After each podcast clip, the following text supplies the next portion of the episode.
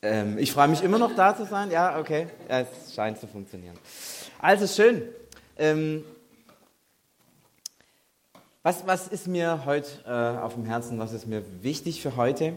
Ähm, ich habe vor einiger Zeit einen Abschnitt aus dem Römerbrief gelesen, Römer 14, in dem es um die Frage geht, ähm, wie gehen wir eigentlich um, wenn wir so richtig streiten als Christen?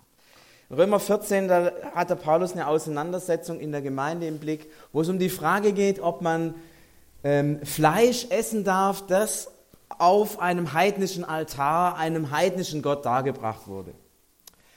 Das Dumme war, das war keine Frage, wo man, wo man sich entziehen konnte, weil im Prinzip alles Fleisch, das irgendwie damals in der Antike käuflich zu erwerben war, auf irgendeinem heidnischen Altar geopfert wurde. Die Metzger waren damals schlau, ja. Also wenn man sozusagen nebenher noch eine Einnahmequelle mitnehmen kann, dann hat man das natürlich gemacht. Ist ja klar. Wenn man ein Tier schlachtet und man kriegt noch was, äh, wenn man es in dem Tempel macht und noch einen Segen von irgendeinem Gott, dann macht man das natürlich. Und deswegen gab es damals eigentlich keine andere Möglichkeit, wenn man in einer Großstadt wie Rom zum Beispiel gelebt hat und Fleisch essen wollte, dass man es kaufen musste von einem Metzger, der das vorher auf einem heidnischen Altar hat segnen lassen. Und jetzt gab es da unter den Christen zwei Meinungen, die standen sich so ziemlich diametral gegenüber. Die einen haben gesagt, hey, was seid ihr für ungläubige Christen, wenn ihr von dem Zeug was esst? Das ist dreckig. Das hat mit Heiden zu tun. Lasst die Finger davon. Und die anderen haben gesagt, was seid ihr für Christen, wenn ihr nicht glaubt, dass unser Gott größer ist als dieses komische Hokuspokus von diesen heidnischen Göttern, die es sowieso nicht gibt? Wir beten da vorher und segnen das Essen und dann genießen wir das im Wissen, dass unser Gott stärker ist. Und wenn ihr das anders macht, dann seid ihr ungläubig. Und in dem Moment, wo die einen sagen, ihr seid ungläubig, wenn ihr das tut, und wo die anderen sagen, ihr seid ungläubig, wenn ihr das nicht tut, wird es richtig spannend unter uns Christen. Und diese Auseinandersetzung gibt es ja auch gerade auch an vielen Themen in der Christenheit in unserem Land. Und mittendrin in diesen Diskussionen kommt der Paulus auf einen Punkt zu sprechen, der meines Erachtens entscheidend ist. Er sagt sinngemäß, achtet darauf, dass ihr nicht an dem, was ihr in der Beziehung zu Jesus geschenkt bekommen habt, vorbeigeht aufgrund von diesem Streit. Ihr lebt in einer Beziehung zu Jesus Christus. Und egal wie ihr streitet, achtet darauf, dass das immer wieder der Bezugspunkt eures Lebens ist. Wie formuliert er das? Ich lese es vor, Römer 14, die Verse 7 bis 9. Keiner von uns lebt nur für sich selbst und keiner stirbt nur für sich selbst. Denn wenn wir leben, leben wir für den Herrn und wenn wir sterben, sterben wir für den Herrn. Ob wir also leben oder ob wir sterben, immer gehören wir dem Herrn. Denn das ist der Grund, warum Christus gestorben ist und wieder lebendig wurde. Er sollte der Herr sein über die Toten und die Lebenden. Ihr lebt in einer Beziehung zu Gott. Ihr gehört zu Gott. Das hält Paulus den streitenden Christen vor Augen und setzt damit auch eine bestimmte Grenze. Denn wenn euer Streit über das, was euch in der Beziehung zu Gott gegeben ist, hinausgeht, bringt ihr euch selbst ins Abseits. Für mich war dieser Abschnitt ein, ein, ein Punkt, der mich noch mal deutlich, mir nochmal deutlich gemacht hat, wie entscheidend es ist, sich immer wieder auf diese Beziehung zu Gott zu konzentrieren. Das ist der Mittelpunkt. Das ist das, von dem alles ausgeht. Das ist der Mittelpunkt meines Lebens, das ist der Mittelpunkt von dem, was in der Bibel steht, das ist in der Mittel, soll auch der Mittelpunkt sein von dem, wie ich meinen Alltag gestalte. Und es ist es ja häufig so, dass wir sagen, ja, ja, man braucht diese Beziehung zu Jesus, aber ganz selten macht man sich Gedanken darüber, wie ist die eigentlich? Welche Qualität hat eigentlich diese Beziehung zu Jesus im Verhältnis zu allen anderen Beziehungen, die wir in unserem Leben haben? Und wie ist die? Also was zeichnet die sozusagen aus? An den beiden Gedanken will ich euch heute ähm, teilhaben lassen. Wie ist die Qualität dieser Beziehung zu Gott? Und das andere, wie konkret sieht sie eigentlich aus? Was, was heißt es, in Beziehung zu Gott zu leben? Das Erste, was ich euch zeigen will, ist die, die Frage nach der Qualität. Welche Qualität hat eigentlich diese Beziehung? Ähm, bevor wir darauf eingehen, möchte ich euch ganz kurz das Leben von Jesus zeigen. Das hier soll ein, kein U sein, sondern eine äh, ganz eindrückliche Zeichnung des Lebens von Jesus Christus. Ich glaube, die meisten kennen die Geschichte. Es fängt irgendwo an, also vor aller Zeit, deswegen ist es schon wieder falsch gezeichnet. Ja, aber irgendwann ist es dann in Raum und Zeit, ja, und dann fängt es irgendwie an. Wir Menschen können nicht anders, als denken, dass irgendwas irgendwann anfängt. Deswegen habe ich halt mal so gemalt. Dieser Jesus also ist irgendwie bei Gott und dann wird an Weihnachten er Mensch, kommt sozusagen auf die Erde. Jetzt kann man sich streiten, ist Weihnachten der Tiefpunkt, in einem stinkenden Stall geboren zu werden, oder ist das Kreuz der Tiefpunkt? Ihr könnt euch lange drüber streiten. Ist egal, Hauptsache es ist unten. Und dann irgendwie geht es ziemlich steil nach oben. Auferstehung, Himmelfahrt, äh, Herr über alles, Richter der Welt, etc., etc. Und wie das dann hier oben ausläuft, werden wir alles noch mitkriegen. Ist jetzt nicht so wichtig, das genau anzugucken. Also das ist so grob das Leben von Jesus. Wie ist denn mein Leben? Wie ist mein Leben, wenn ich eine Beziehung zu diesem Jesus habe? Ich habe gemerkt, mein Leben ist dann so. Ich eier hier irgendwie rum so und auf einmal, zack, werde ich mit ihm verbunden und lebe mit ihm. So lebe nun nicht mehr ich, sondern Christus lebt in mir. Und immer wieder sagt Paulus, ihr lebt in Christus. Oder der Heilige Geist lebt in euch. Das sind alles Bilder, die deutlich machen, das ist keine Beziehung wie die, die ich zum Bastian habe. Der könnte ganz gut ohne mich leben. Und wenn er mich nicht gekannt hätte, wahrscheinlich, ganz ehrlich, Bastian, dir hätte auch nichts gefehlt. Du hättest zumindest nicht gewusst, dass dir was gefehlt hätte. Und mir geht es genauso. Diese Beziehung ist aber viel, viel, viel, viel tiefer. Christus lebt in mir und ich in ihm. Ich bin mit ihm verbunden. Das ist das entscheidende Wort. Ich bin mit ihm verbunden. Die Beziehung, die wir zu Gott leben, die wir zu Jesus leben, ist eine Verbundenheit wir sind mit hineingenommen. Paulus sagt es, mit Christus gestorben und mit Christus auferstanden. Du bist, wir sind ganz in seine Person und in sein Leben hineingenommen und haben Anteil an dem, was er hat. Es geht sogar so weit, dass Paulus das mal so formuliert, dass wir mit Christus herrschen werden. Das heißt, das, was da oben irgendwann mal kommt, da haben wir Anteil. Wir gehören zu seiner Person, unauflöslich verbunden. Die engste Beziehung, die es in dieser Welt gibt, ist die Beziehung, wenn Menschen heiraten und sich lebenslänglich miteinander verbinden. Es gibt unter Menschen keine engere keine festere und keine intensiver denkbare Beziehung als die, dass Menschen sagen, wir wollen miteinander das Leben gestalten und miteinander alt werden und so lange beieinander bleiben, bis wir sterben. Keine Beziehung ist intensiver als die. Jetzt werden manche sagen, na, vielleicht die Beziehung von den Eltern zum Kind. Ja, die ist super intensiv die von den Frauen zu den Kindern vielleicht sogar noch ein Tick intensiver als die Männer. Aber das Ziel dieser Beziehung ist, auseinanderzugehen. Wenn wir Kinder haben, ist unser Ziel, sie loszulassen. Natürlich irgendwie verbunden zu bleiben, klar. Aber sie sollen eigenständige Wesen werden, in einen eigenen Platz in ihrer eigenen Welt. Das ist bei Ehepaaren anders. Die wollen immer mehr zusammenwachsen, immer mehr.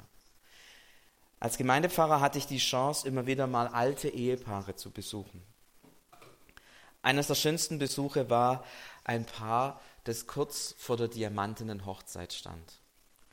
Es sind 60 Jahre gemeinsamer Lebensweg. Und es ist schon beeindruckend zu merken, wie zwei Personen wirklich zusammengewachsen sind.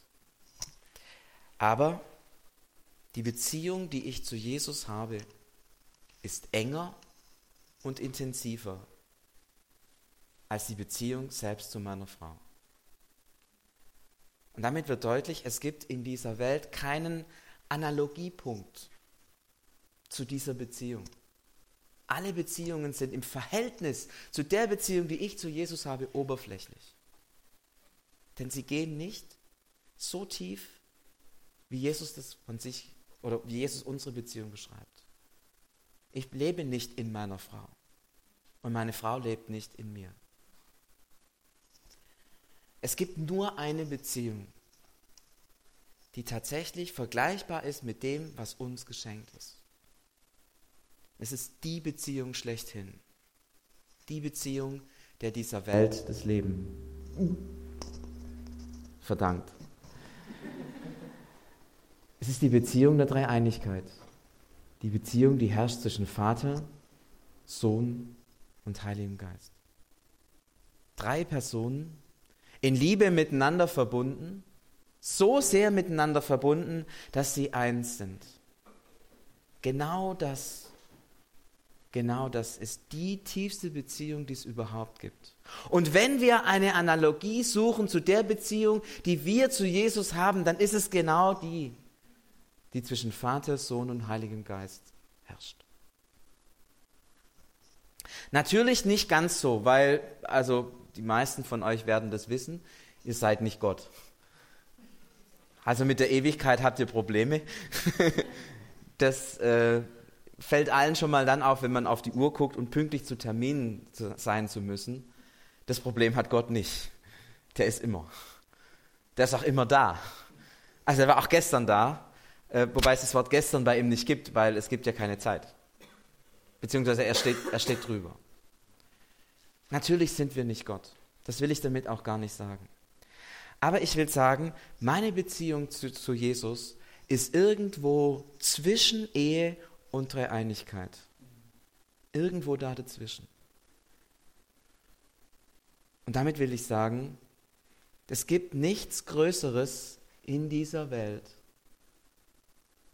und nichts Außergewöhnlicheres in dieser Welt als das, was du jeden Tag erlebst, wenn du morgens aufwachst und sagst, Gott, danke. Du lebst etwas, was nicht von dieser Welt ist. Du lebst etwas, was den Hauch der Dreieinigkeit, der inneren Beziehung der Dreieinigkeit in sich trägt. Das lebt in dir, weil du eine Beziehung zu Jesus Christus haben darfst, weil er sie dir geschenkt hat. Und da spätestens wird uns deutlich, diese Beziehung kann ich nicht machen. Diese Dimension kann ich nicht aus mir heraussetzen. Die ist mir gegeben, die ist mir geschenkt. Da bin ich hineingenommen. Die Beziehung zu Jesus Christus ist etwas Außergewöhnliches. Der größte Schatz, den es in dieser Welt gibt. Und ich möchte euch bitten, achtet diesen Schatz so hoch ihr könnt. Denn es gibt, wie gesagt, nichts Größeres in dieser Welt. Eine Beziehung, die von ihrer Qualität her zwischen Ehe und Dreieinigkeit steht. Wie genau sieht denn eigentlich dann diese Beziehung aus? Was prägt sie? Der erste Begriff, der mir eingefallen ist, als ich an diese Beziehung gedacht habe, ist der Begriff Herr. Jesus ist der Herr. Da wird es schon wieder mal schwierig, weil jetzt kommen wir wieder ein bisschen, ein bisschen in Probleme mit der Dreieinigkeit. Der Vater ist irgendwie auch der Herr. Ähm, vielleicht mal so eine kleine Klammerbemerkung, dass ihr nicht durcheinander kommt mit der Dreieinigkeit. Also wenn wir mit Jesus verbunden sind, sind wir immer auch mit dem Vater verbunden, weil die drei sind eins. Ja? Das heißt, wenn ich jetzt ab und zu mal hin und her switche zwischen dem Vater und dem Sohn, macht euch keine Gedanken, die kriegen das hin. Ja? Das ist nur unsere Logik, die uns immer wieder Probleme bereitet, aber Gott selber hat damit kein Problem, weil wenn jemand mit Jesus verbunden ist, ist der Vater auch da und wenn jemand mit dem Vater verbunden ist, ist der Jesus auch da und der Heilige Geist sowieso. Also ähm, bitte keine Angst haben, wenn ich da jetzt so ein bisschen hin und her switche und denke nicht, das ist nicht logisch. Ja, es ist nicht logisch, aber so ist es nun mal. Der Herr. Als Thomas zum Glauben kommt, fällt er vor Jesus nieder und sagt, mein Gott und mein Herr. Was ist damit gemeint, Herr? In der Antike wissen alle, was der Herr ist, nämlich der römische Kaiser, Kyrios. Und damit ist irgendwo auch klar, was das für eine Beziehung ist, weil ziemlich weit oben und ziemlich weit unten. Der römische Kaiser hat die Verfügungsmacht. Das ist so die eine Richtung, das Verhältnis zwischen römischem Kaiser und dem Rest des Fußvolks. Und die andere ist die zwischen dem Sklavenherrn und dem Sklaven. Kyrios, so redet der Sklave seinen Herrn an. Auch hier ein absolutes Autoritätsverhältnis.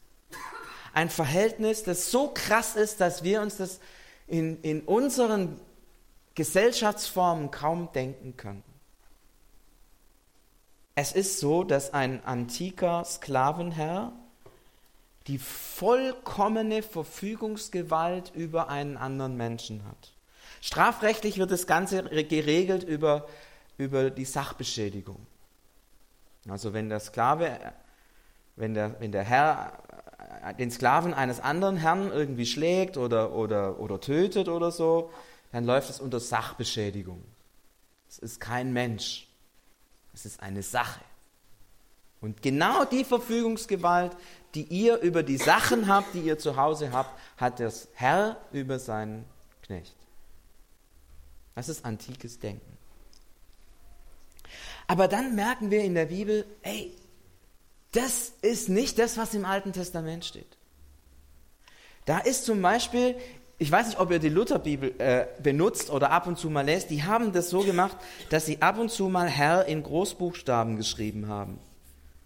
Und überall da, wo Herr in Großbuchstaben steht, steht nicht das griechische Wort für Herr, da steht im hebräischen Urtext Jahwe, der Gottesname. Das Problem war, dass als die Bibel ins Griechische übersetzt wurde, man verzweifelt überlegt hat, wie übersetze ich denn jetzt eigentlich diesen, diesen, dieses Wort Jahwe? Gleichzeitig darf man das Wort ja auch nicht aussprechen. Man darf es ja auch nicht lesen. Wenn ein Jude das liest, die Bibel liest, würde er überall da, wo Jahwe nicht Jahwe lesen, sondern Jehova. Das sind die Vokale von dem Wort für Herr und die Konsonanten von, von dem Wort Jahwe. Also so eine Mischung. Als man das Alte Testament ins Griechische übersetzt hat, hat man gesagt, wir wollen diesen Jahwe-Namen nicht da reinschreiben, weil Griechisch ist eh eine heidnische Sprache und äh, es soll niemand in Versuchung gebracht werden, diesen Gottesnamen aus Versehen auszusprechen. Du sollst den Namen des Herrn deines Gottes nicht missbrauchen, steckt dahinter. Deswegen hat man im Griechischen überall, wo Jahwe steht, Kyrios geschrieben. Herr. Damit stellen wir fest, hier gibt es im Alten Testament nochmal eine ganz andere Spur, eine ganz andere Form von Herrschaft, die sich unterscheidet von dem, was wir in der antiken Welt haben. Es geht sogar so weit, dass Jesaja einmal schreibt, dass er der Knecht Gottes ist. Und als Knecht ist er eher der Gesandte, der Bevollmächtigte, der, der Eingesetzte, der Geliebte auch. Eine ganz andere Form von Herrschaft und doch Herrschaft. Es ist die Herrschaft dessen, der Himmel und Erde gemacht hat, gegenüber dem, der von ihm geschaffen wurde. Es ist ein Autoritätsverhältnis, das auf der einen Seite noch viel größer ist als das zwischen einem Sklavenherrn und einem Sklaven. Weil der Sklavenherr hat den Sklaven nicht gemacht. Nein, er beherrscht ihn nur. Er hat ihn nicht gewollt. Er hat ihn nicht gedacht. Er hat ihn nicht erfunden. Er hat ihn nicht ins Dasein gerufen. Das Einzige, was er machen kann, ist letztlich ihn zu zerstören. Er merkt, das ist eine Herrschaft, die schöpferisch ist, die machen kann, die erneuert, die ins Leben ruft, die lebendig macht. Und keine Herrschaft, die zerstört, Rechte nimmt und vernichtet. Ich fand es ganz interessant, als ich darüber nachgedacht habe, ist mir eine Geschichte von Bill Heibels eingefallen. Ähm, er hat es mal erzählt, er war eine Zeit lang unter äh, Clinton, glaube ich, äh, so geistlicher Berater von, von dem Präsidenten. Und einmal hat er so, als er da im Weißen Haus war, diesen Koffer gesehen, über den man die, die, die, die, die Nuklearsprengköpfe abfeuern kann. Ja, da gibt es so einen hochheiligen Präsidentenkoffer. Und er hat gedacht, oh, was ist das für eine Macht? Und als er nach Hause geflogen ist, hat er seine Bibel gelesen und dann fiel ihm dieser Koffer ein. Und er hat gemerkt, die Macht kann nur zerstören in dem Koffer. Die Macht kann lebendig machen. Das ist eine andere Form von Herrschaft. Aber meine Beziehung zu Gott ist die, dass er der Herr ist und ich sein Geschöpf. Dass er mich gemacht hat und ich ihm dienen will, weil er weiß, was mir gut tut, wer ich bin, was mir entspricht, was mein Leben ausmacht. Er hat mich gedacht, bevor ich war. Deswegen ist er mein Herr. Und deswegen will ich ihm folgen. Und deswegen gibt es nichts Blöderes, was ich tun kann, als genau das nicht zu tun. Weil diese Form der Herrschaft das Beste ist, was mir in meinem Leben je passieren konnte. Die eine Dimension, der Herr. Die andere Dimension, und die findet sich ganz häufig im Alten und auch im Neuen Testament, der Hirte. Der Herr ist mein Hirte, mir wird nichts mangeln. Oder Jesus, ich bin der gute Hirte, ihr seid meine Schafe. Das ist ein Bild, das zieht sich von Anfang bis Ende durch. Gott begegnet uns als der Hirte. Da kann man auch ein bisschen unsicher werden, wie hier bei diesem Bild von dem Herrn, weil das ist nicht so eindeutig. Ja, wie bei dem Herrbild, da kann man auch an diese zerstörerische Form von Herrschaft denken. So kann man bei dem Bild von Hirte und Schaf auch daran denken, dass man sagt, Schafe haben normalerweise eine nicht sonderlich große Intelligenz. Kann mich noch gut, kann mich noch gut daran erinnern, bei einer Predigt über das Thema kam hinterher jemand zu mir und sagte, ich will kein dummes Schaf sein. Ich glaube, wenn man das so hört, hört man es wieder falsch. Wie hört man es richtig?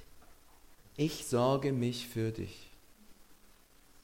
Ich kenne dich, ich weiß, was du brauchst und ich, Gott, sorge mich für dich. Das ist krass, oder?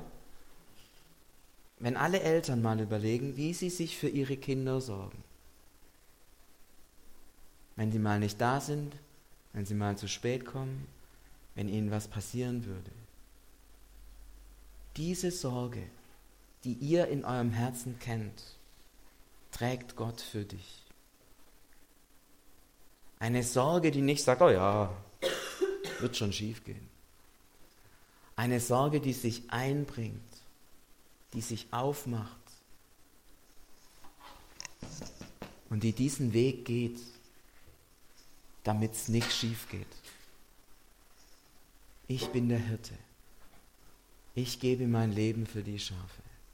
So sehr sorge ich für dich,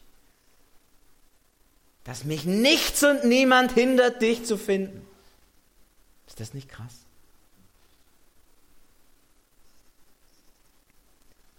Das prägt die Beziehung zu ihm.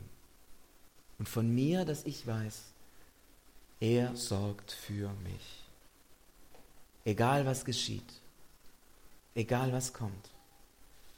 Und wenn ich im Krankenhaus liege und wenn ich sterbe. Und wenn die Welt über mir zusammenbricht. Er sorgt für mich. Und ich glaube, dass wir in unserer westlichen Welt irgendwie das so ein bisschen vergessen haben. Wir haben es gut gelernt, für uns selber zu sorgen. Aber wenn es noch Christen in Aleppo gibt, und in Saudi-Arabien und im Iran und im Irak und in Nordkorea, dann wissen die das. Der Herr ist mein Hirte. Er sorgt für mich. Wir dürfen uns darauf gründen. Du bist so wertvoll, dass Gott im Himmel sich jeden Tag, jede Stunde, jede Minute um dich sorgt und dich zu sich ziehen will. Ein dritter Begriff ist mir eingefallen. Da geht es um das Thema Freund. Jesus sagt zu seinen Jüngern, ihr seid meine Freunde. Und wenn diese Beziehungen alle hier so eine, so eine klare Hierarchie hatten, ja, da geht es immer oben und unten. Ja, und Gott ist immer oben und ich bin irgendwie immer unten. Dann auf dieser Ebene sagt Gott, nein. Hey, nein. Du bist nicht unten. Ich hebe dich auf Augenhöhe. Ich hebe dich auf Augenhöhe. Ich will dir begegnen auf Augenhöhe. Du bist mein Freund.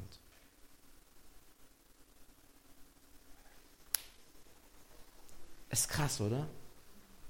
Gott sagt, Freunde, Freunde, willst du mein Freund sein? Du darfst mein Freund sein. Du darfst mir auch mal was sagen, was dir nicht gefällt. Du musst nicht nur kuschen. Ich will dich hineinnehmen in das, was mir wichtig ist, dass es dir wichtig werden kann. Augenhöhe. Da merken wir, wie wichtig es ist, dass wir diese drei Dimensionen immer zusammendenken. Das gehört zusammen. Wir können nicht nur sagen, Gott ist der Herr. Das ist eigentlich schief. Wir können nicht nur sagen, Gott ist der Hirte. Das ist auch wahnsinnig wichtig und da ist viel drin. Wir dürfen auch sagen, Gott ist mein Freund. Und wir begegnen uns auf Augenhöhe. Und genau das war, was der Adam mit Gott erlebt hat im Paradies. An einer Stelle heißt es mal, dass sie spazieren gehen miteinander. So wie ihr vielleicht nach dem Gottesdienst mit irgendwelchen Freunden spazieren geht und miteinander plaudert. So will Gott mit mir, mit euch unterwegs sein. Das ist, was uns geschenkt ist.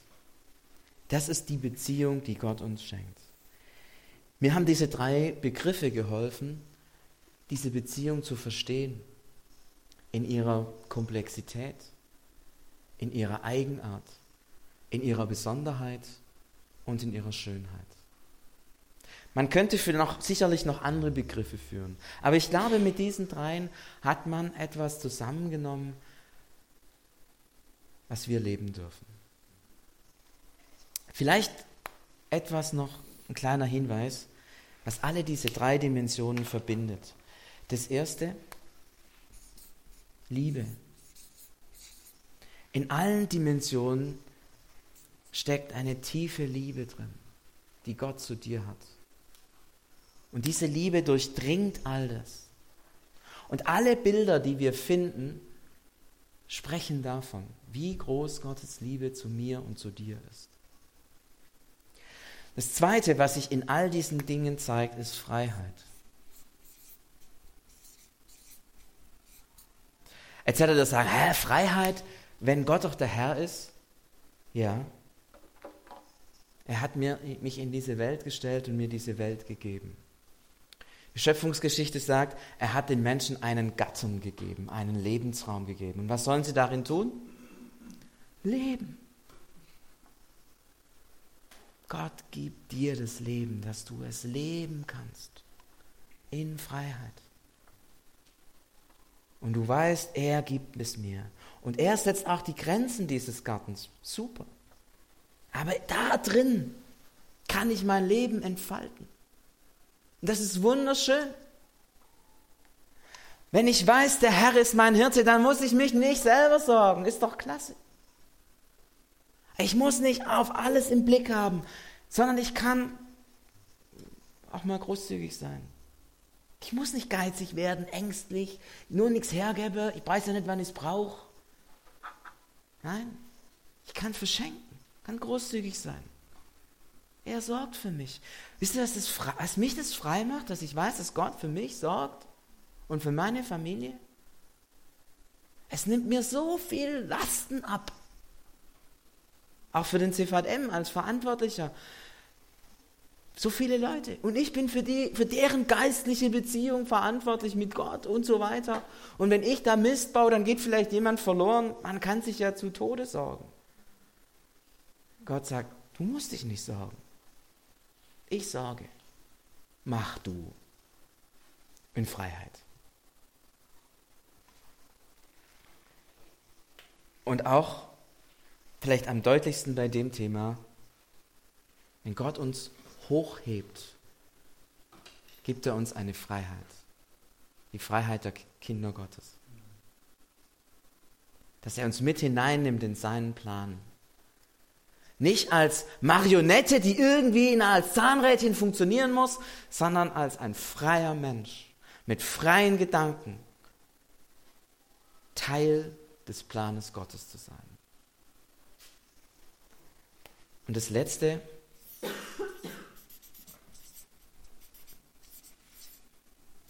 Gemeinschaft. Nein, ich bin nicht der Einzige, der von Gott geschaffen wurde. Definitiv nicht. Nein, der Hirte hat, also, sorry, es gibt extrem wenig Hirten, die nur ein Schaf haben. Hirten haben eine Herde und Schafe, immer. Und Jesus sagt nie zu seinen Jüngern, du bist mein Freund, sondern definitiv, ihr seid meine Freunde. Diese Beziehung zu Gott, die wir haben, ist nicht exklusiv, sondern inklusiv. Sie schließt den anderen mit ein. Er gehört dazu. Er gehört dazu. Da eiern auch noch andere rum. Und wir alle sind mit ihm verbunden. Es liegt im Wesen der Beziehung zu Gott, dass der Bastian mein Bruder ist. Und dass wir zwar miteinander verbunden sind. Es liegt im Wesen meiner Beziehung zu Gott, dass wir und ihr und wir miteinander verbunden sind.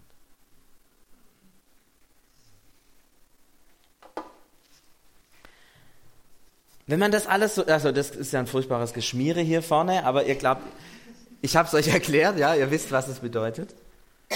Wenn man das so wahrnimmt, dann gibt es eigentlich drei Möglichkeiten, da damit umzugehen.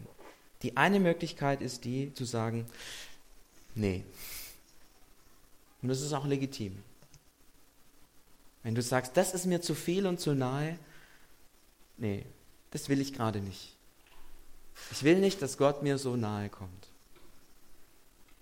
Ich kann das verstehen. Ich glaube nicht, dass es die richtige Entscheidung ist. Weil von dem, was ich da erlebe, muss ich sagen, das ist richtig klasse. Aber es ist okay. Und du darfst wissen, Jesus ist immer für dich da. Es besteht jederzeit die Möglichkeit. Die Hand ist ausgestreckt. Vielleicht ist es gut, einfach ihn noch mehr kennenzulernen. Vielleicht ist es gut, mal bei den anderen zu gucken, wie die diese Beziehung hier leben. Manchmal müssen die entscheidenden Dinge im Leben reifen. Und wenn es noch nicht reif ist, ist gut so. Dann gibt es vielleicht die anderen, die sagen, weiß ich, weiß ich. Die sagen, schön, wenn du das weißt, aber Wisst ihr, man kann verheiratet sein und verheiratet sein. Man kann verheiratet sein und das Leben wunderbar nebeneinander herleben. Und man kann das miteinander teilen. Ihr kennt, glaube ich, also alle, die verheiratet sind, kennen den Unterschied. Wette ich mit euch, dass ihr den kennt. Und alle, die nicht verheiratet sind, ihr könnt euch vorstellen, von was die Rede ist. Und genau das gibt es auch bei Gott. Dass es Menschen gibt, die das leben und so tun in ihrem Alltag, als würden sie es nicht leben.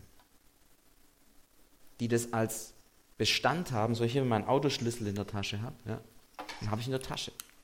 Super. Kann jederzeit losfahren. Aber es macht nichts mit mir. Und wisst ihr, das ist extrem schade, wenn ihr so lebt. Weil ihr euch dann das Beste von allem durch die Finger gehen lasst, obwohl ihr es in den Händen haltet. Ich selber merke, ich möchte in diese Beziehung investieren. Ich möchte in diese Beziehung investieren. Ich möchte mir Zeit nehmen, diese Beziehung zu leben. Ich möchte ähm, meinen Alltag an dieser Beziehung ausrichten. Sie soll das organisierende Prinzip meines Lebens werden. Weil dann kann ich das voll ausschöpfen, was mir hier gegeben ist. Was heißt es für dich, in diese Beziehung zu investieren? Was heißt es morgens, wenn du aufstehst? Was heißt es abends, wenn du ins Bett gehst? Was heißt es, wenn du jetzt hier im Gottesdienst bist? Oder ob du überhaupt im Gottesdienst bist oder nicht? Was heißt es am Arbeitsplatz? Was heißt es beim Bibellesen? Was heißt es im Umgang mit deinen Freunden, Bekannten, Kindern? Ich habe gemerkt, ich möchte mir vornehmen, in allem, was ich tue, in diese Beziehung zu investieren. Denn das ist das Allerwertvollste, das Allergrößte, das Allerbedeutendste, was ich habe. Denn alles andere, was ich habe, ist vergänglich. Hier bin ich am Herzen Gottes und lebe etwas, was aus dem Herzen Gottes kommt. Und ich möchte alles, was in meiner Kraft steht, tun, um diese Beziehung zu stärken, zu intensivieren und mit diesem Gott zu leben.